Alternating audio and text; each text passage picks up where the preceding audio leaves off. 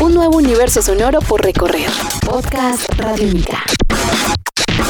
Amigos de Radiónica, sean bienvenidos a una nueva entrega de En Descarga Radiónica, este podcast donde nos encanta charlar, conversar con todos ustedes acerca de el mundo de los videojuegos, de los cómics, del entretenimiento, de la cultura geek y mucho más. Mi nombre es Iván Zamudio, arroba Iván Zamudio 9 en Twitter y me encuentro acompañado del maestro Diego Bolaños, arroba Diego Maoe. Maestro, encantado de estar de nuevo con usted aquí en Descarga Radiónica. Siempre es un placer acompañaros, recordando también momentos importantes, eh, haciendo también un poco de nostalgia porque es válida, ya ya, son marcas, productos, eh, franquicias y personajes que, que están arraigados en la cultura popular del mundo entero y no solo de la cultura geek o de la cultura gamer, porque trascienden más allá y estamos hablando de, de una de las franquicias más queridas en la historia de los videojuegos, ¿no? Y que es la madre de muchas cosas.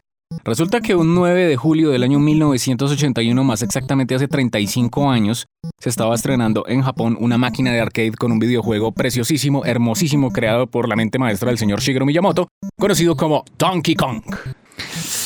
De ahí han salido tantas cosas. Tantas. Tantas, tantas, tantas, tantas, Donkey Kong Country, todo lo que pasó con los platformers de su estilo, todo lo que Mario le debe también muchas cosas a Donkey Kong. Exacto. ¿Por dónde empezar? Bueno, ¿por dónde empezar? Bueno, la historia nos, nos remonta obviamente a ese año de 1981 cuando Shigeru Miyamoto pues empezó a volverse como el Stanley de Nintendo. y, él obviamente unido con Gunpei Yokoi que fue el creador años después del, del Game Boy. Pues estos dos señores, uno como productor, el otro obviamente como director del juego, empezaron a trabajar en la idea de, crear, eh, obviamente estos señores, sobre todo Shigeru Miyamoto, siempre pensaba como en argumentos de lo que le enseñaba la cultura occidental. Y el sueño de, de Miyamoto fue llegar a tener las licencias para hacer un juego de Popeye, de Popeye. Pero resulta que esas licencias llegaron tiempo después, con el juego de Nintendo que todos conocemos, que tiene muchas cosas muy similares, muy similares obviamente a... me, encanta cómo es de, magnánimo con ellos y muy similar, es el juego. Muy similares.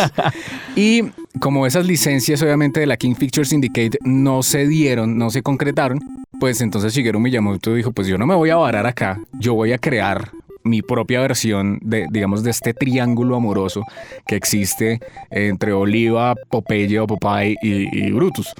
Entonces él dijo, bueno, voy a crear algo parecido. Entonces se inspiró, por supuesto, en la película de, King Kong. King Kong le cambió el nombre, el nombre está un poco errado, eso es uno de los, de los datos curiosos, es uno de los, de los nombres de videojuegos más mal puestos en la historia, según un, artículo que le dio hace un tiempo con otros tantos. Y pues él dijo, voy a crear aquí una historia, entonces pues se inventó que hay una princesa que se llama la princesa Daisy, que fue raptada por un gorila gigantesco, conocido como Donkey Kong, que se trepó por allá. Y aparece un hombre, un personaje como el Jumpman, que básicamente es como una especie de, fontanero que va a, rescatar a esta mujer. Entonces, ¿Le suena familiar? Le suena familiar, pues este juego es, eh, seminal en muchas cosas porque nos presentó primero a Donkey Kong, nos presentó a la princesa, a la damisela en peligro, y por otro lado nos presentó al Jumpman, que en ese momento pues era este fontanero, que después, años después, llegaría a transformarse en Mario Bros. Todo lo que pasó a partir de ese momento significó que se creó un concepto de juego que fue tremendamente exitoso y es, es, es, es ese es el punto. Por eso es que tal vez lo que decía Miyamoto es,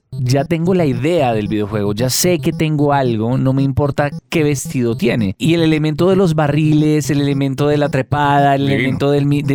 el gorila se convirtió en algo muy querido y, hoy en día todos relacionamos un barril con Donkey Kong y eso es muy grande. Es, es poder generar iconos a partir de elementos muy pequeños dentro de la creación de un videojuego que es tremendamente sencillo, pero a la vez tremendamente complicado y difícil. Eso es lo otro, eso es el otro elemento y es que Donkey Kong se convirtió en un arcade completamente nuevo, diferente y que tenía todas las características de lo que necesitaba ser un arcade. Y era convertirse en un verdadero reto para quien lo enfrentara. Y es que además, eh, si no, sin ir muy lejos, no sé si usted ha visto ese documental de a, Fistful of Quarters, creo que se llama. No, sé cuál es el nombre, pero de Donkey Kong, el que es de, la, batalla entre Billy Mitchell y un profesor de, primaria en, una escuela en los Estados Unidos que tiene una máquina de Donkey Kong en, la, en el garaje de su casa y empieza a jugar jugar y rompe el récord mundial que, impuso Billy Mitchell. Entonces viene una, un enfrentamiento, Un enfrentamiento entre los entre dos, los dos. y pues muestran realmente que pese a que el juego, han pasado muchos años desde la creación del juego, pues sigue siendo un juego con muchos retos y llegar a todos los niveles y pasar y todo, explican todo Dejar su marca es algo Es- que hoy en día y mañana y pasado mañana y eh, en unos años cuando usted vuelva a escuchar este podcast, si se le antoja, eh, va a ser igual un reto. King of Kong, A Fistful of Quarters se llama el, documental para que lo revisen. Es maravilloso. Y hay unas versiones que han hecho eh, como posteriores, no del mismo realizador, pero que siguen hablando acerca del efecto, el efecto Donkey Kong. Eso que usted dice de, de- de la trascendencia que ha tenido el juego con el paso de los años, pues es una cosa que Nintendo lo ha sabido manejar de una manera muy bonita, muy y muy, muy coherente. Porque si usted se da cuenta, Donkey Kong, el que aparece en el juego, en, este juego de arcade, que aparece en las versiones posteriores, en el, en el, en el Donkey Kong 2, Ujú. usted es eh, Junior y tiene que ir a rescatar a su papá porque Sí. Mario lo atrapó. Sí. En el 13, bueno, ya eso, eh, aparece de nuevo Donkey Kong y todo esto. Pero resulta que Nintendo siempre ha sido como, como coherente en decir, oiga, van pasando los años y los personajes también se van envejeciendo. Y con esto voy a que cuenta la historia y eso se ratifica precisamente en esos diálogos que aparecen en el en Donkey Kong Country cuando usted llega a la casa de Cranky, del abuelo. El Donkey Kong de Country es diferente al Donkey Kong, es otro Donkey- Kong al de, al de los primeros juegos. Ok.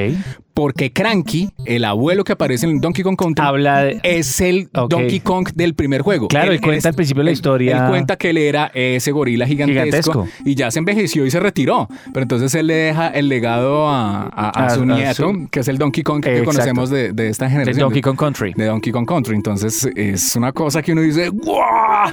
¡Qué maravilla! Además que es una referencia en sí misma a los videojuegos, por eso es que es tan exitoso y también es citado y también lo encontramos en referencias en películas y todo. Y es porque en el mismo juego es esa, esa referencia cuando Cranky cuenta la historia y cuenta eso, dice, lo dice como mis viejas épocas, esos tiempos Claro. de gloria, esos tiempos en que todo era distinto. Rare se mete en el combo y replantea a un personaje que, que es uno de los mejores juegos que se encuentran en Super Nintendo en toda Sí, su historia. El ¿no? mejor.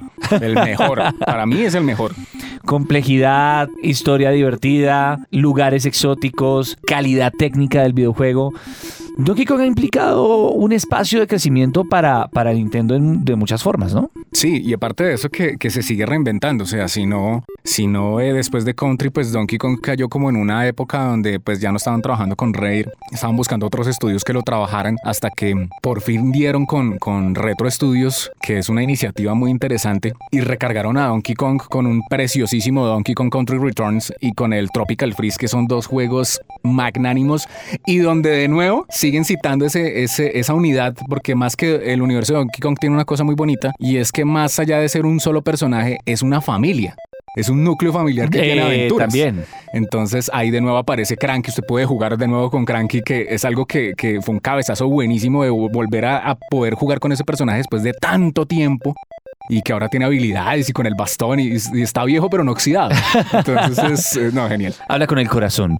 Pero otra cosa de las más importantes es que es una franquicia que en 35 años tiene más de 30 títulos que ha entregado y eso Y de todos Eso tipos. económicamente, eso económica también- eh, económicamente también tiene un impacto muy positivo en la industria y muestra que, que las franquicias bien manejadas pueden seguir dando réditos durante muchísimos años. Y además que han sido juegos no solamente de aventuras, han existido juegos de carreras, el de las congas, el Donkey Konga que usted juega con Ah, las congas sí. así a jugar, no, buenísimo, o sea, eh, ha sido eh, un proceso donde se, re- Donkey Kong se ha reinventado de muchas maneras y se ha mantenido vivo de muchas otras formas, entonces pues si usted tiene la posibilidad en este momento de, de la historia de volver a jugar este juego, véalo con esos ojos de que es un título, que primero es el, el origen de una, de una gran saga de juegos que se consigue Y el hasta- Emporio hasta el- y el es Emporio. fundamental para el Emporio de Y Nintendo. aparte de eso, eh, es un juego que también ayudó mucho a las mecánicas de los juegos de plataformas y a las mecánicas de muchas cosas que pasaron después. Este es un podcast Radiónica. Descárgalo en radiónica.rocks. Podcast Radiónica.